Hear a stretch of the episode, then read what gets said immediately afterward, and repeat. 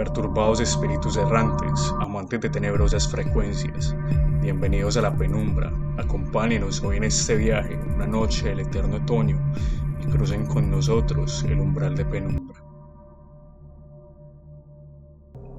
En el capítulo de hoy tendremos una historia de Tirce, una historia del Dr. Himmel. Pero... Pero que sí se sienten diferentes tipos de energía, al menos sí.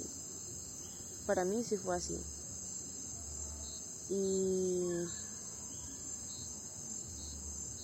digamos que yo sí empecé a sentir de alguna manera el cambio, o sea, como que esa cosa negra, ese sentir que todo se me había apagado, cambió. No puedo decirte que todo lo haya hecho ella porque no, también tuve que hacer un esfuerzo yo por ver y por poner un límite a eso que para mí en ese momento fue como oscuro y fue esa frase pues que él utilizó de vas a ser para mí, te voy a tener para mí, que, que empezar también a poner ese límite y alejarme fue para mí como decir, que me alejo de esta oscuridad, voy buscando un poco la luz. Porque en su momento sí yo estaba un poco como enseguecida por, por él, por lo que hacía, por querer saber un poquito más y el que a mí no me pasara nada estando allí con todas las energías que movía. Pero, pero también llegué a temerle mucho después cuando él me lo dijo así. Sí fue un tiempo en el que realmente temí, en el que incluso hablé con un padre porque pensé que realmente algo me estaba pasando. ¿Y el padre nunca te dijo nada acerca de ello? Pues sí, me mandó a hacerme como una especie de baño con agua bendita, con sal marina.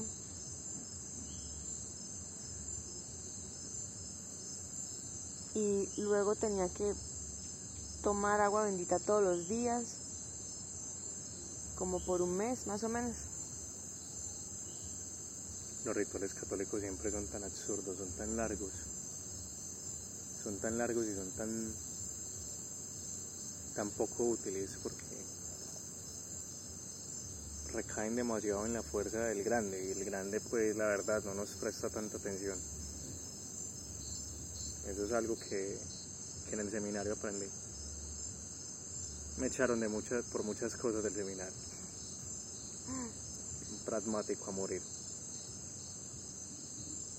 Pero es muy curioso, es muy curioso porque, como decías ahorita, que esta otra pelada le, le caían los objetos cortopunzantes, pero aún no te sucedía nada. Eso suena como si fuera mano propia, como si fuera realmente mano propia, porque cuando uno se acerca a ese tipo de, prácticas como la santería, no voy a decir que el alma se mancha, el alma se mancha en cualquiera, pero dependiendo de la forma en la que se utilice, la manipulación de, ese mismo, de esos mismos conductos puede ser impresionante y pueden llegar a pasar ese tipo de cosas.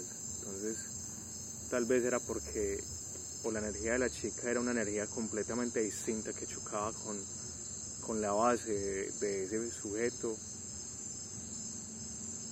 que es lo más probable y creo que es la hipótesis más viable, o simplemente se le salía de control también por la energía de la nena. puede ser.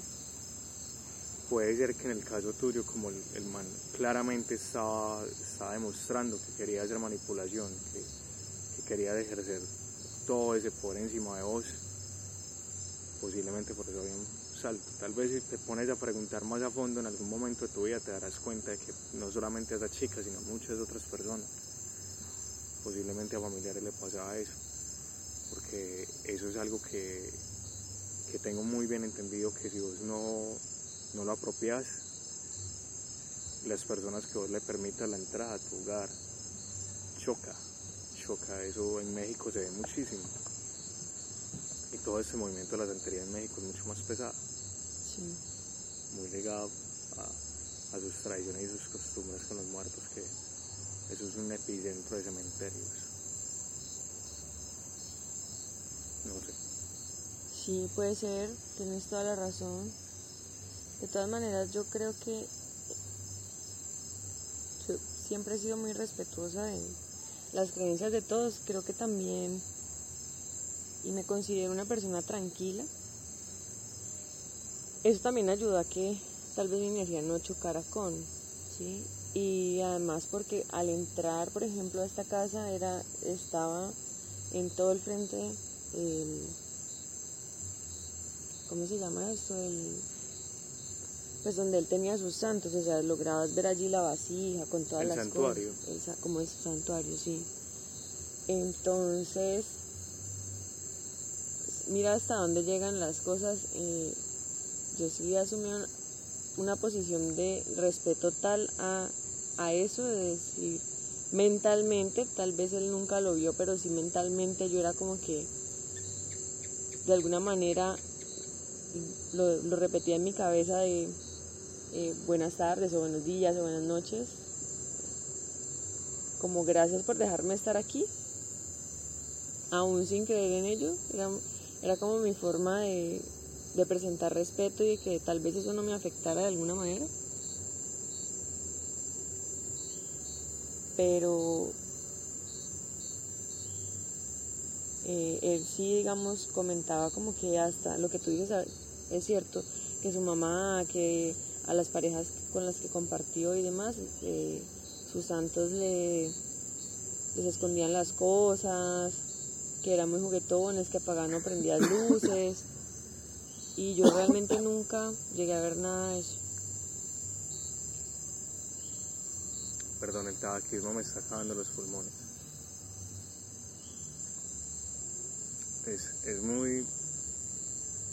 Realmente dentro de, de lo que uno logra empezar a estudiar cuando uno va tocando estos temas, es, es serio. Esa capacidad de, de mentir y de, de cargar con sedilla tanto ese tipo de estatuas tan sacras hasta básicamente retorcerlas y manipular y manipular porque tengo entendido que eso es un acercamiento a ciertas energías. Al fin y al cabo todo eso es un conglomerado. Eso es un conglomerado y entre uno más estudia la teología que obviamente la teología abarca todo lo que es angeología y demonología, uno se da cuenta que lo que es el concepto de Dios de la construcción cultural que tenemos desde hace dos mil años hasta este punto es una construcción mucho más antigua de las primeras civilizaciones que estaban. Entonces no, muy- no es muy loco decir que este tipo de prácticas realmente son derivaciones directas y muchos de esos santuarios realmente, aunque van enfocados a ciertas personajes, esos personajes son solamente máscaras de tales demonios que existían hace mucho tiempo. Y al fin y al cabo hay como nomás 7, 8 demonios originales, que son de los círculos. El noveno fue Lucifer que se le, se le agregó por la condena.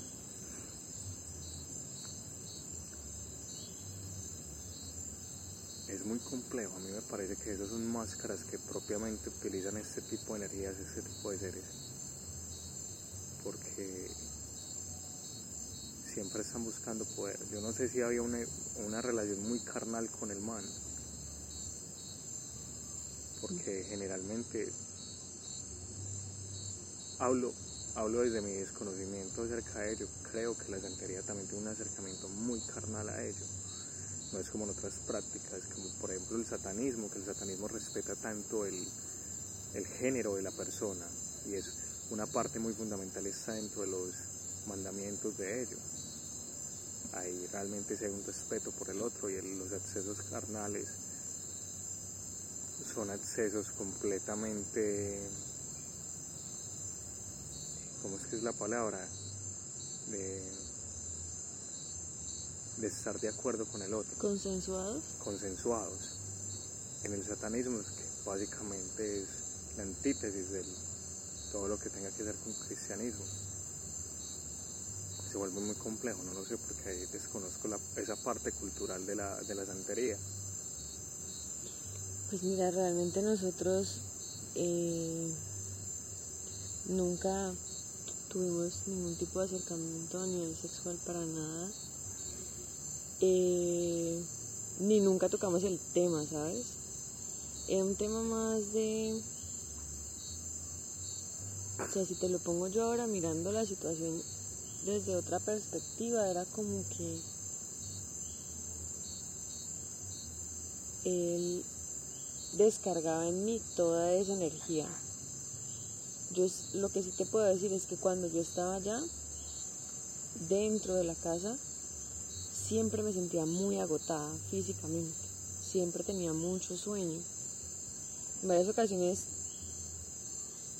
pues me dormí, pero él siempre me decía como que no, yo te cuido, estoy pendiente de ti, entonces me invitaba a comer. Eh, nunca fue una relación pues como pasional, carnal, no. Fue supremamente tranquilo pues entre comillas, por eso te digo, si yo ahora lo veo desde otra perspectiva, es sí salía muy cargada de allí, preocupada, con angustia. Eh, siempre él me ponía como en ciertas situaciones en las que en las que yo realmente eh, me sentía muy muy angustiada como como al borde al límite de qué va a pasar aquí porque siempre tenía situaciones con otras personas en las que debía pelear o no pelear físicamente sino que estaba como en disputa siempre con muchas personas excepto conmigo. Conmigo era muy dulce pero con el resto de personas sí era muy agresivo y digamos que todas las relaciones que planteaba eran como siempre querer que el otro hiciera algo. Yo nunca me sentí así, pero pero sí para mí era muy desgastante, física, mental y emocionalmente. Siempre salía llorando, o sea, ahora que lo recuerdo, siempre salía llorando, estaba muy cansada, pero sí hubo un tiempo en el que yo iba muy seguido, muy seguido a su casa. O sea, allí digamos que yo no, no había caído en cuenta de, de que era también toda esa energía que se movía allí.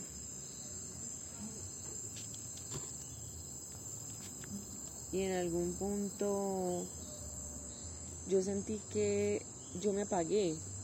O sea, no sé cómo explicarlos. Como que sientes que pierdes luz y fue bastante fuerte, bastante fuerte y desgastante.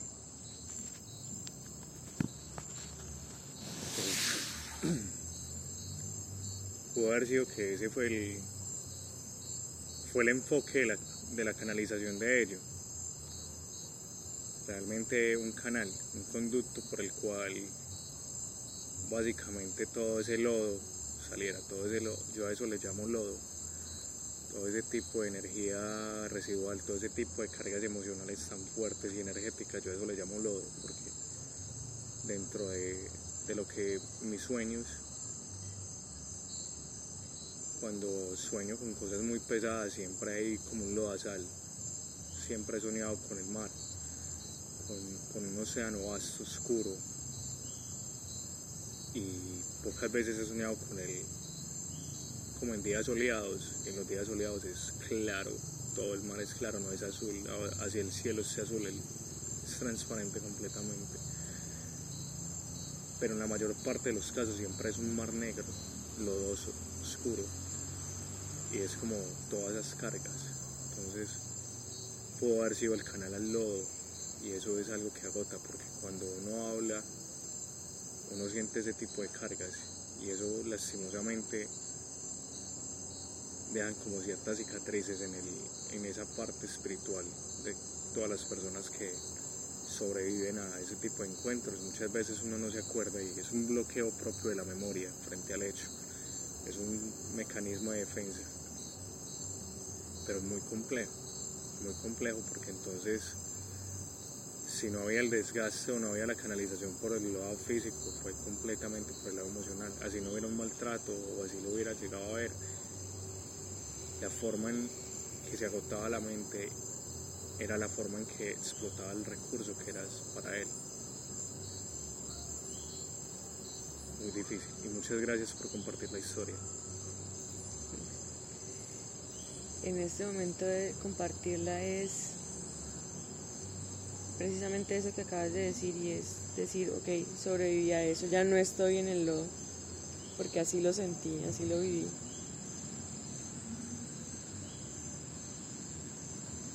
Muchas gracias.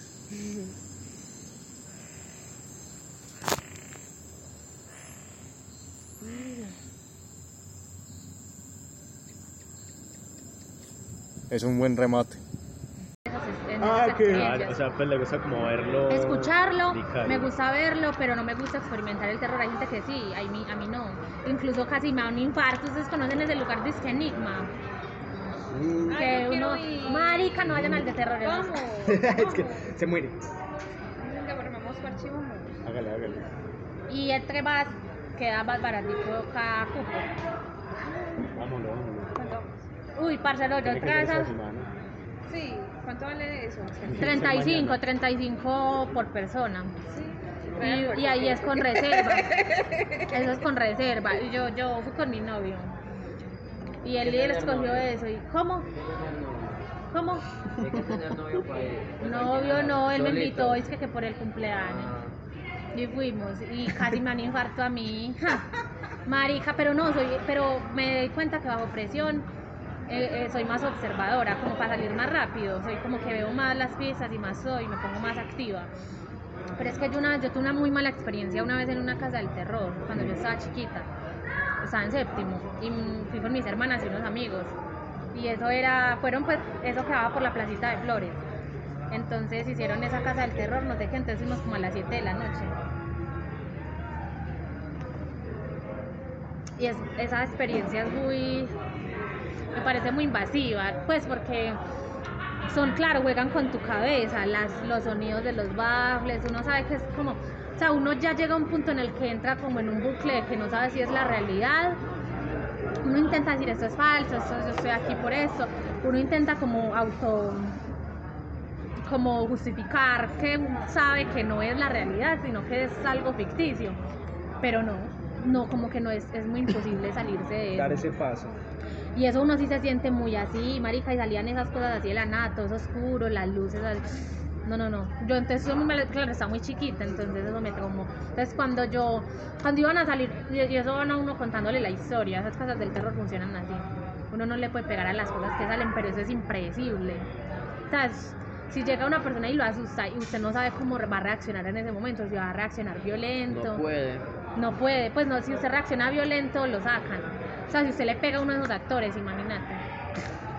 Oiga, pues, se lo No buscan, llega, no, para, es que también. para uno, ay, ay, perdón, Es que, perdón, es que, serio, baby, perdón. Ay, pum, pum, ay, ay, ay, Es que, ay, perdón, ay, perdón. Ay, que alguien me saque por favor de acá. Ayuda, las, las primeras sáquenme. cuatro patas se las perdonamos, pero que ya le haya apuñalado y le hubiera parado en la cabeza. Y lo roba, es que, ay, perdón, es que esa es mi reacción cuando me. Pero es que no sé, y no sé cómo, no sé cuántas, pues qué historia contar, porque yo me, yo iba como, pues me Una, meto en una. una y ahí me, luego cuento otra y mil, pues que tiene que ver y no sé qué, no importa. Sí, no importa, hágale. Entonces, Bueno, hágale edita. Pues. que ya está grabando, Ah, el tiempo. segundo, ya está grande. Bueno, Tienes que decir, no, bueno, tienes que decir tu nombre, tu edad, Sí. que estudias. sí. Yo no dije eso. O sea, que la- me- Que ya sabes, ya sabes. Es que La- mira, mentira, ¿sí digo eso o no? En el tarot ya Hágale, la hágale mejor. Con Sí. el tarot Sí, ya nos ahí. el resto. Ah, bueno, bueno, yo me llamo Valentina Grajano, estudio pedagogía en la Universidad de Antioquia, tengo 22 años y bueno, he tenido varias experiencias paranormales. El terror ya es algo Experiencias paranormales. paranormales, exacto. Bueno, casi todas fueron entre mi infancia y mi adolescencia. Bueno, la primera historia sucedió en Villahermosa, en la casa de mi, de mi mamita, de mi abuela. Em, es una casa, pues era una casa antigua y gigante. Estilo, un, como un estilo muy colonial en la casa. Entonces tenía balcones internos, chimenea, todo eso. Entonces yo tenía alrededor de unos ocho años más o menos y había una reunión familiar en la que se solían hacer pues como los domingos de oración. Se le llamaban así como las reuniones domingos de oración. Entonces llegaba toda la familia se reunía en la sala y empezaba pues a orar Pero ¿cierto? eran sin, o sea, no eran como oraciones para un muerto o algo así. no oraciones de domingo de gratitud y todo eso pues como prácticas. exacto pero eh, como con la Biblia y, y hacían oraciones pues todo desde lo católico cierto entonces em, obviamente por mi edad eso no era algo de mi interés eh, participar activamente de esa reunión pues nunca era de mi interés entonces uno como buen infante duerme mucho, ¿cierto? Entonces yo me fui a dormir al, al cuarto de mi madrina. Entonces el cuarto de mi madrina era, por ejemplo, en el primer piso, una cama grande, yo me acostaba ahí, pero era muy particular esa casa porque usted se acostaba, pero habían balcones así alrededor, pues como encima de la, Sí. de, como de allá para arriba habían unos balcones por los cuales usted se asomaba y miraba para abajo, ¿cierto? A la, a la cama. Entonces yo sentía que me observaban demasiado, o sea, como cuando uno se despierta porque sabe que lo observan. Y yo tengo el sueño muy sensible, como muy... Entonces yo me desperté y mi imagen cuando me despierto es como un cabello largo que cae como de, los, de uno de los balcones. Entonces obviamente es como que, hey, ¿qué es eso? Pues yo pensé que de pronto podía ser alguna broma de alguna prima o ¿Qué, algo así. qué tan largo? Pues era muy largo, era un cabello largo como negro, lacio, lacio, o sea, y, y me acuerdo perfectamente. Entonces era solamente como así y no podía distinguir bien la cara, era como así, ¿cierto? Entonces solamente ya como el cabello, entonces yo como que me... Y ya después como que ya sí se asoma un poco y veo es como una señora, como con el cabello muy largo y, es como mirándome así como con curiosidad. Entonces yo me asusté y grito así, pero un grito así súper agudo que obviamente alarmó a toda mi familia, entonces eh, ellos fueron a revisar qué me pasaba. Entonces yo dije que, pues yo era ahí como que sin saber qué decir, pero yo dije una señora, una señora, yo decía que era una señora la que yo había visto, entonces una señora, porque claro, yo no, yo conocía a toda la gente de mi familia, pues viendo una tía, él, no, era una señora X. Entonces, claro, suben obviamente mis tíos a revisar y todo, y empieza una búsqueda por toda esa casa porque bien gigante, era una búsqueda por todas las habitaciones y era una eh, que parecía un laberinto. Usted subía las escalas, salía a una habitación, pero había una puerta que salía a otro lugar y así, así es la casa.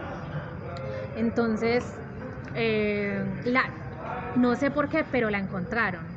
A la señora. Sí. Señora, ¿Qué sí. putas? La encontraron, marica, o sea, estaba escondida por allá como en la terraza, porque eso también tiene como una terraza, entonces estaba por allá escondida como en el, como si fuese un ático, porque ahí Y la ventana iba como aquí a un pasillo. pues, Eh, los balcones. Era un balcón interno. son Ah. balcones internos, que esas casas yo nunca Ay, había visto una casa así.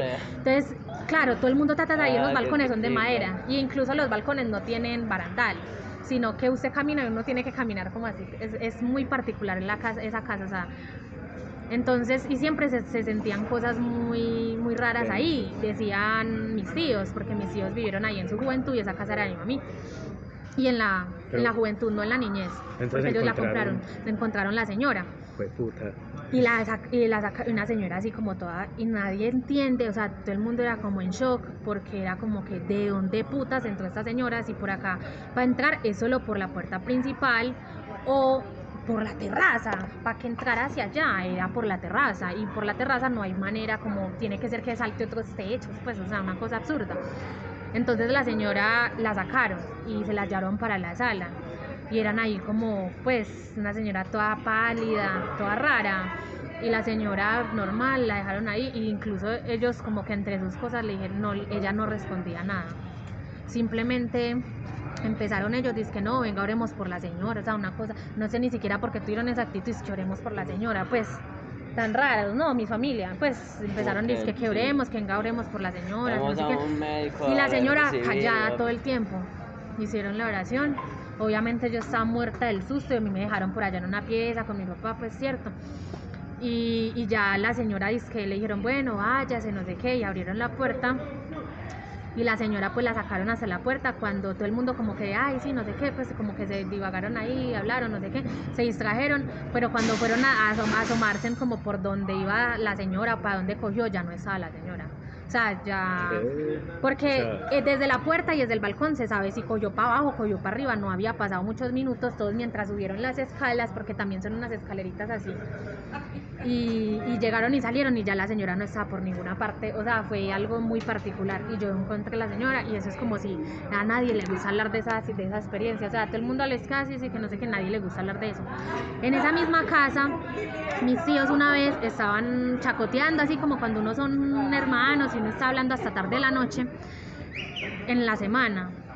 Y llegaron y, y les dijeron to- a todos, les empezaron a decir, empezaron a tocar todas las puertas y empezaron a decir así pasitos susurrados, que, a dormir, a dormir, a dormir, Ay, a dormir. Y les decían así pasitico.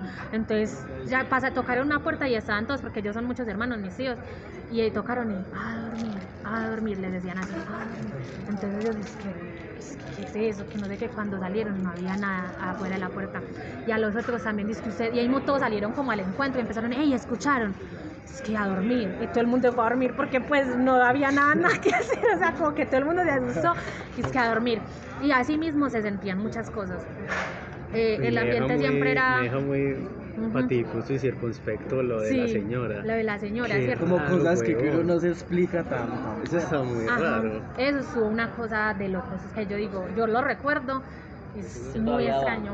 A la casa, esa casa la vendieron y la compró otra persona y ya la tiene muy remodelada. Incluso La compró Sergio. Es un man, es un man que incluso tiene, es muy raro también porque es una casa que la remodelaron, le pusieron jacuzzi, le pusieron un montón de cosas, aparte tiene una chimenea interna, literal típica eh, estadounidense en la mitad, donde metes la, la leña, todo eso así. Entonces la remodelaron y ese señor tiene es que, así como una iglesia, cuando tienen esas estatuas grandes, como esos, los. Cuando, por ejemplo, la Virgen, Ah, ya, ya. el- pues y las tiene así en tamaño gigante y la figuran pues así por la casa. Más raro, ¿Qué- pero la tiene pues ¿Qué- vírgenes y de esos pues así como católico, como esos, como Sí. se les dice, esos yesos. Sí. Así tiene la casa pues como por varias partes, como muy creyente y es muy charro porque es homosexual el señor que compró la casa Sexual. homosexual, pues Ajá. es gay. Entonces que también es charro porque tiene todo eso así y los vecinos dicen que él lleva ya mucha gente porque es una casa que le, hizo otro piso y todo y que que hacen orgías allá y todo y pues muy católico, no sé, es muy Ah, raro. muy rico. Es muy chévere. Pero chévere, chévere. Tiene dos balcones internos, el mundo- pero mentiras. bueno, ya en mi casa, en mi casa ya hay otra, hay más historias. Y en mi casa, pasa, pues, mi casa también es una casa grande, vieja.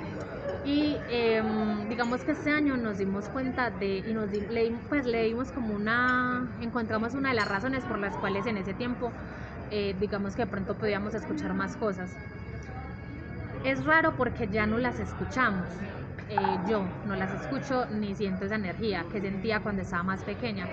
No sé si de pronto por el tema de que ya uno creció y ya no está como con esa infancia, pues como con esa inocencia de la infancia, puedo decirlo yo, lo como que lo, no sé, porque solamente cuando estaba más niña era que veía y escuchaba las cosas.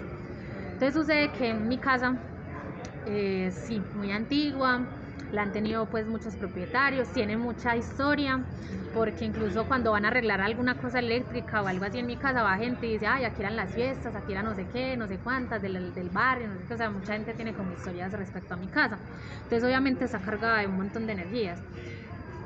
Entonces, ¿qué escuchamos? Desde que llegamos y nos pasamos, eh, como en el 2005, estábamos, era muy sombría, como se veía. Mi papá le hizo muchos arreglos y la intentó hacer como, pues, verla como más, Iluminado. como más habitable, más iluminada, pero tenía unos zócalos muy, muy altos, pintados, grises, o sea, era demasiado como toda gótica, yo no sé. Como opresivo. pues. Exacto, como mera prisión o como mera escuela, se veía muy así. Entonces, eh, por las noches, pues obviamente todo el mundo se iba a dormir y mis hermanas y yo escuchábamos cómo caían canicas, como cuando ponen unas canicas Ah, así a sí. rodar. En la suele noche, sonar, suele- pues, ser una. Exacto, sonían, sonaban canicas, así como cuando uno las pone a tirar en el suelo hacia andar. Y nosotros éramos como que está ahora. Y obviamente en mi casa ya no hay más pisos, es un segundo piso. O sea, se escuchaba era ahí en la casa. Em, también aparte de cuando se escuchaban las canicas, se escuchaban pasos descalzos, como de niños corriendo. Así como cuando corren los niños, así se escuchaba, pero pies descalzos. pero, Así como cuando se pero descalzos, descalzos, se escuchaba así tal cual. Que incluso eh, mis papás se levantaban a mirar si pensaban que eran, éramos nosotras, pero nosotras éramos muy temerosas, éramos súper miedosas. Entonces, obviamente, a, esas, esa hora que empezaba a sonar eso era como alrededor de las, después de la medianoche, era que sonaba eso, como a la una, dos de la mañana.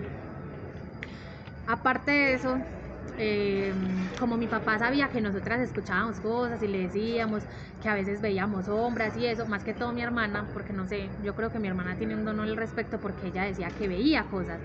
Nosotras no, mis otras dos hermanas no somos tres, pero ella sí, era como que pues yo realmente no le creía y hasta muy grande no le creí. Pero yo decía que de pronto era porque ella nos quería asustar o algo así, pero no. Eh, una vez mi, mi papá cogió un, un tirito de que él empezó como a asustarnos, a hacer como de cuenta que nosotros estábamos, o sea, hacía cosas para asustarnos y después decir soy yo, como para justificar eso que escuchábamos y decir es que todo lo hago yo para que no tuviéramos miedo. Entonces una vez escuchamos, estábamos en la pieza, las tres, porque dormíamos en la misma pieza, y eh, escuchamos como cuando, cuando arañan la puerta, desde arriba hasta abajo, con unas uñas largas. Entonces eh, nosotros no, obviamente nos asustamos y dijimos como que, ay, ¿qué pasó? No sé qué. Entonces pensábamos que era mi papá porque siempre lo hacía como para asustarnos.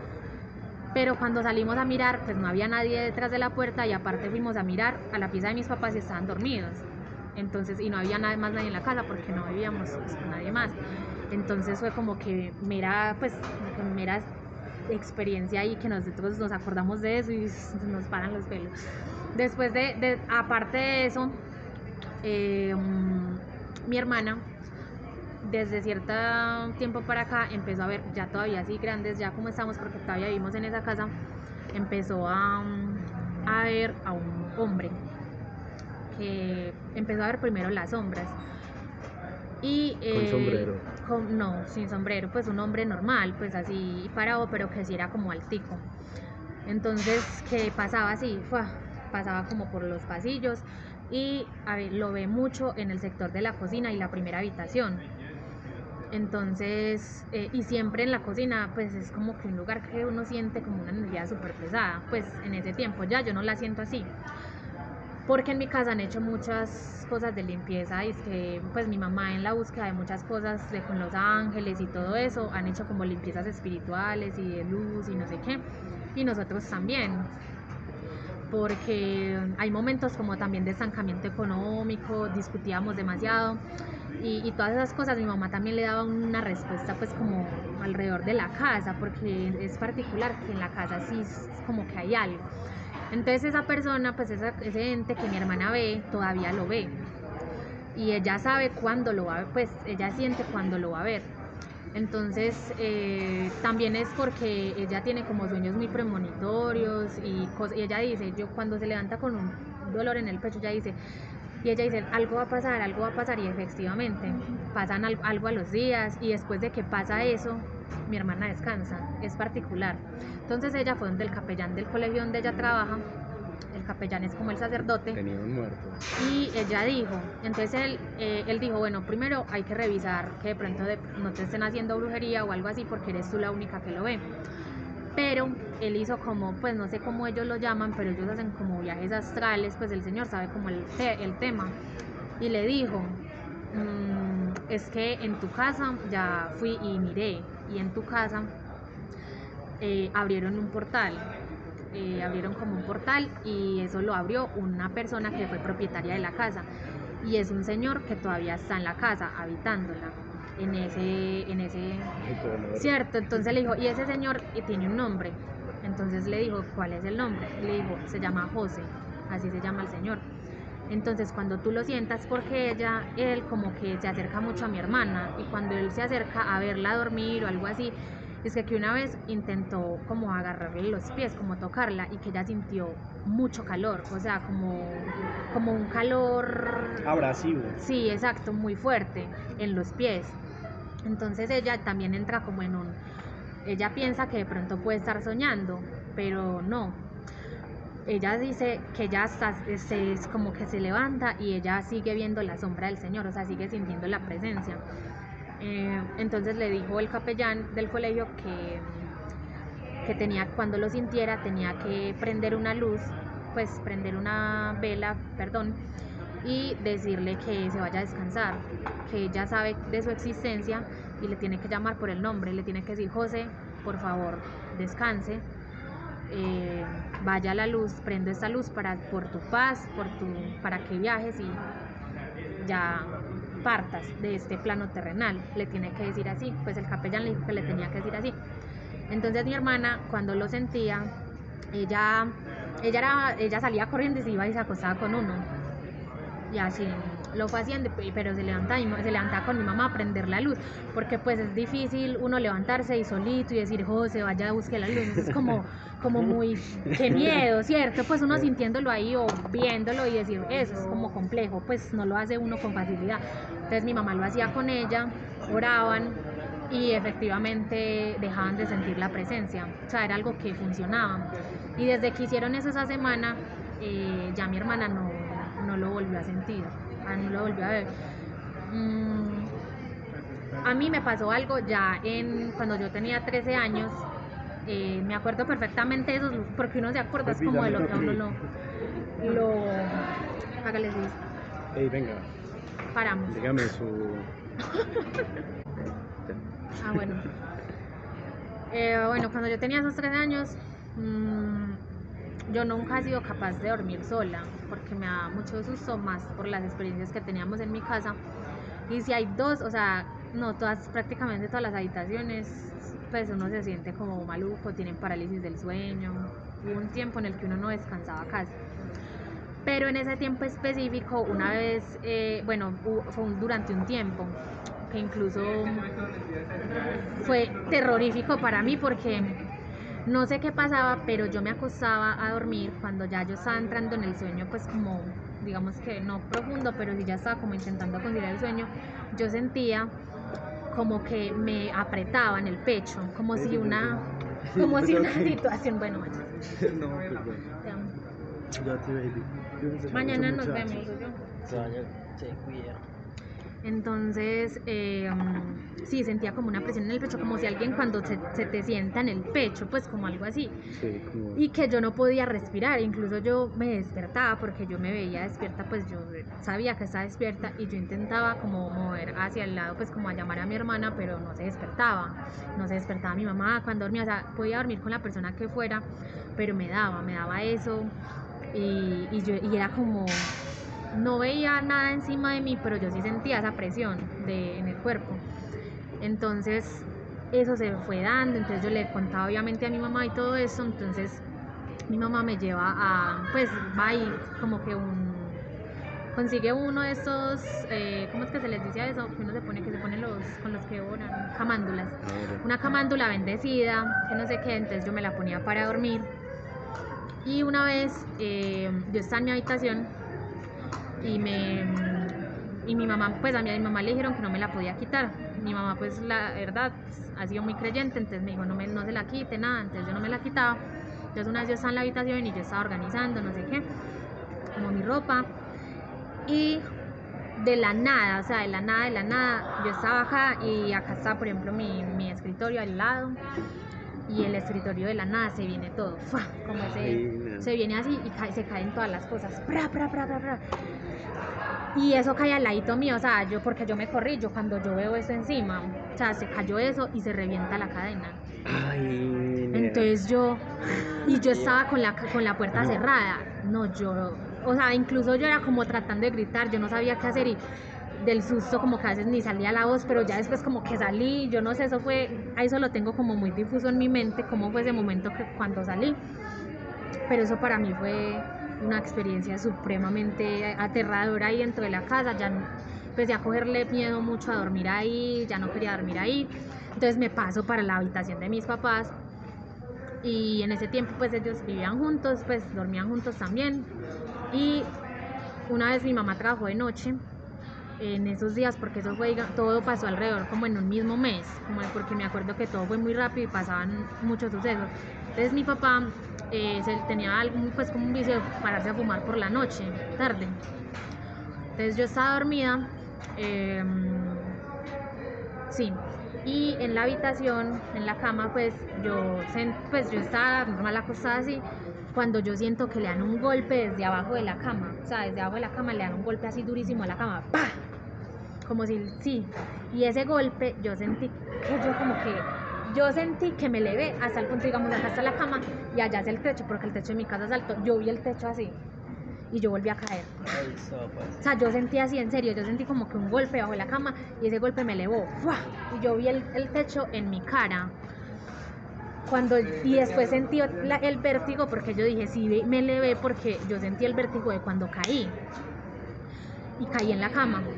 Cuando yo, yo lo único que hice, yo no fue quedarme ahí, sino que yo salí corriendo. Y cuando salgo fue a ver a mi papá y yo, ay, no, vea, me pasó eso. No sé, es que no, de pronto es una pesadilla. Mi papá siempre, no, eso es una pesadilla, es una pesadilla, pero yo lo sentí vivir, pues fue real, yo vi el techo, yo estoy completamente segura.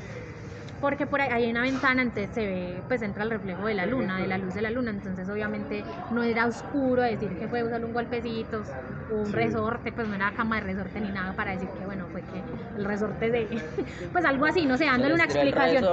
La- en el techo, pues una explicación lógica.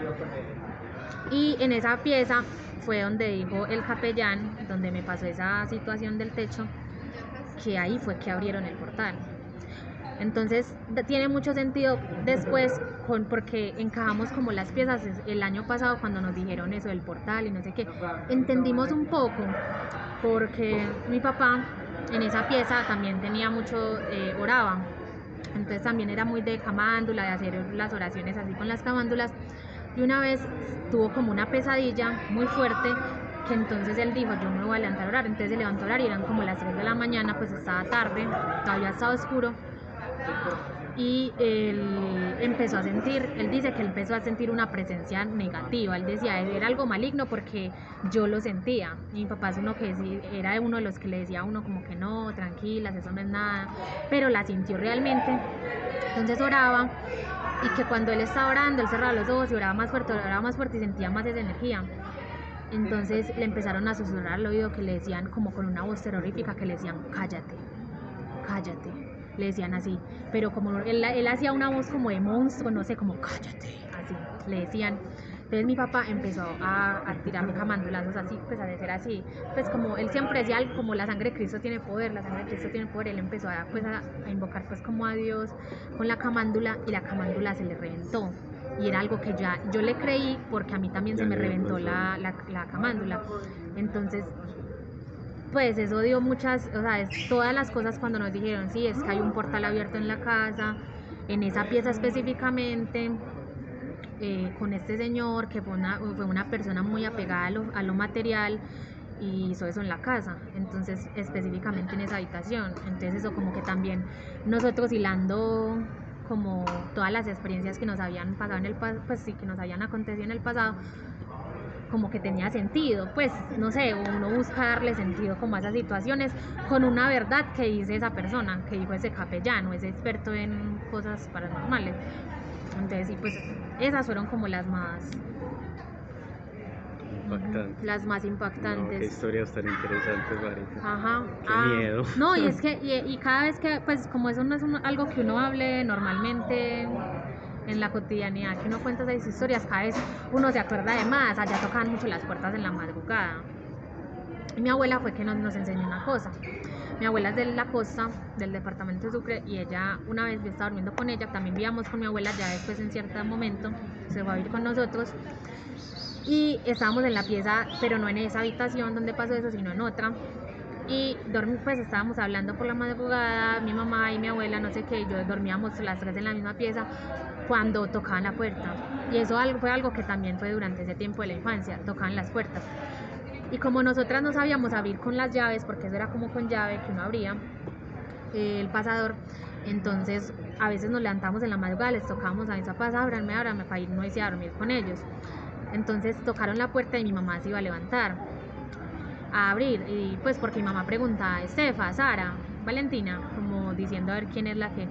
Entonces mi mamá dijo lo- todos los nombres de mis hermanas y ninguna respondió. Y como a esa hora de la madrugada pues uno es ay mami ábrame, ábrame, pues si nadie respondió, no dijeron nombres, entonces mi mamá se quedó como cabreada, entonces mi abuela le dijo, no diga nada, quédese en silencio y volvieron a tocar, pero ya mi mamá no preguntó nada. Y tocaron y mamá y mi abuela le dijo no nunca abra si usted no sabe que realmente hay alguien detrás de la puerta o sea si nadie respondió no vuelva a preguntar y tampoco vaya a abrir la puerta y se quedaron pues nos quedamos como en silencio y nos Si solo son las dormidas 3 de la mañana o eso aplica para todo. no, hora o las horas en la noche, pues eran cualquier Ah. hora de la noche, pues después de la medianoche, que ya es una hora donde todo está no apagado, que no deberían de tocar la puerta, que era algo así. Es. Entonces mi abuela dijo eso, pues nos dijo eso y no lo volvimos, pues mi mamá no volvía a contestar. Y sí, tocan mucho las puertas pues así como de la nada. y, pues sí, fue algo como, en la casa sí pasaron así ciertas circunstancias y no, Y nunca pudieron como cerrar el portal como tal o eso. eso nunca lo hemos, he- porque ese- realmente eso del abierto. portal, realmente eso del portal fue una fue algo que apenas nos dijeron el año pasado, cuando mi hermana estaba muy álgido el tema de ese José, no sé, ese tal ¿De qué, de José, de ese tal José que se aparece, que no sé qué, que ve mi Ah, hermana. Entonces, eh, por eso fue que ella fue al allá donde el capellán y el capellán le dio esa información. Entonces en mi casa pues antes también se perdían las cosas y todo, entonces por eso mi mamá recurría mucho, entonces mi mamá que limpieza con los ángeles, que una persona experta no sé qué, que no sé cuántas, y a veces uno, yo llegaba a un punto en el que yo realmente fui muy escéptica, ah, porque iba mucha gente a mi casa, eh, familiares o cosas y decían que se siente extraño, que algo se escucha. Cuando iba a visita de los pues de allá del pueblo, mi mamá iban a la casa, eh, los familiares de mi mamá son evangélicos. Entonces, obviamente, no alcanzaban de pronto las piezas por todos los que éramos, entonces unos tiraba colchones en la sala, porque mi sala es muy grande. Es por allá así de grande la sala. Entonces, eh, en esa sala tiran los colchones y allá dormía la gente. Entonces ellos llegaban y decían que como ellos oran mucho, pues ellos todo el tiempo están como leyendo el Evangelio y no sé qué, en la, no- eh, en la noche uno los escuchaba orando. Pues uno era como que esta gente tan loca, no, pues porque se levantar a esta hora en vez de descansar. Cuando venían a esos congresos que hacen en la Macarena, no sé si conocen, Ah, yo de esos que pentecostales de Colombia o algo así. El movimiento mundial. Eso, el exactamente eso. Entonces ellos venían y para no pagar hotel se quedan en mi casa. Y cuando mm, ellos estaban allá acostados dormidos, eh, ellos sentían dizque, que les tiraban piedritas. Pues como si cogieran piedritas y se las tiraran así, tas, tas, tas, y que ellos eran como, eh, ¿qué es esto? Pues como que, y que ellos sentían eso, entonces que ellos se levantaban y que oraban y que eso se, pues eso como que se calmaba, pero que siempre todas las noches sentían lo mismo, que les tiraban piedritas, iban a buscar piedritas y no había ninguna parte para decir, bueno, el techo algo así por viejo algo así, pero no, pues entonces que sí sentían esas energías y dejaron de dormir en mi casa, pues ya no iban a mi casa. Ah, cualquiera Bien. paga hotel después. de Eh, sí, ya pagaron, ventaja, ya no, Ya le toca uno ir con, a dormir con piedras en el bolsillo para defenderse. es que para defenderse. El que Pero sí. Entonces, pero ya ahora, después como de tantas limpiezas, de tantas cosas que mi mamá, pues realmente yo también he sido pues como más espiritual y también soy de limpiar los espacios con incienso o con palitos de naranjo, mi espacio, me gusta tenerlo limpio, ordenado, entonces lo limpio, lo hago. Hace mi mamá quema mucho saumerio y limpia la casa pues como de las energías, hace trapea con hierbas que, y todo eso, porque mi mamá pues aparte de que es católica pues también es, le gusta como hacer esas limpiezas, también cree en eso y ya pues ya no se siente tanto como antes eso y es muy loco y por eso lo relaciono con mi infancia, con que no sé si de pronto esa inocencia y que por eso cierto que uno las ve, siente cosas y que ya llega uno y se perturba, digamos que ya en la adolescencia ya no puede de pronto observarlas, no sé, eso podría ser una explicación, porque realmente yo ya no siento eso. Ya no siento miedo, yo antes sentía miedo, yo no me podía quedar sola en mi casa, era para mí un tormento, yo lloraba, yo decía, no, llévenme pan de mi tía, llévenme pan de mi mamita, hagan algo, pero no me dejen aquí sola. Y, ya no, de digamos que de unos cinco años para acá, yo ya no, incluso más de más años para acá, ya no siento eso. ya me siento susto es cuando mi hermana empieza a decir que lo no, que siente a este personaje, que no sé qué, ya ahí sí me, se me, se me como que cunde el pánico en la casa, porque ya ahí sí uno como que, ay, pero ¿por qué? Ya uno es como que, como así? Yo le decía, Estefa, ¿te parece? Son sombras o no sé qué. Pero cuando ya el man dijo todo eso, dijo que lo del portal y que sí hay un personaje que sí se llama así, que está este ente, ya uno como que sí, probablemente O sea, que- sí, o sea, sí es verdad. sí le- entenderlo le da como esa capacidad como no de asumirlo desde ese receptor que es como todo vulnerable, sino como ya desde una, como desde que ya pudiera tener postura, no así tal como una intención, pero sí como desde que ya desde el entendimiento sepa cómo, digamos, manejar ese tipo de, de energías. Exacto. Ujú. Y ya es algo que digo, pues en la noche ya no, pues sí, ya no siento tanto miedo, pues como antes. De pronto eso también podría ser, que también se alimenta eso como de- Del del miedo. susto y el miedo de pronto del in- de la inocencia. Sigo yo creo que es eso, pues Claro. puede ser eso también. Es como decir, si usted le toca la puerta o digamos la cama a unos niños, no va a ser lo mismo que tocársela a los adultos, porque los Porque adultos ya ya- es como que lo manejan de una nosotros intentamos darle una respuesta lógica a todas las circunstancias.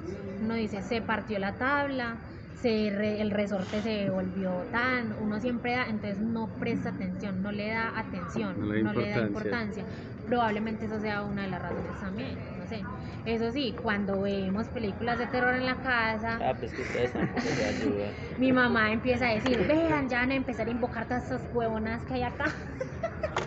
y que no sé qué, dándole poder a eso, que no sé qué. Mi mamá dice, porque algo que le decían a ella, no le dé poder, no le dé poder, no le dé poder.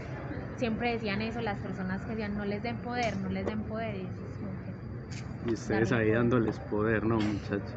y nosotros dándoles poder. Ah, bueno, va a mirar la vuelta. La vuelta, mira, va a mirar la vuelta. Va a mirar la vuelta. Hey, muchas gracias. No, con gusto. Ha sido, muchas gracias por abrirte a este programa. En serio que se le agradece demasiado. Sí. Todas esas historias son muy valiosas. Sí, gracias a ustedes. Muchas gracias por cruzar con nosotros el umbral de penumbra. Ok.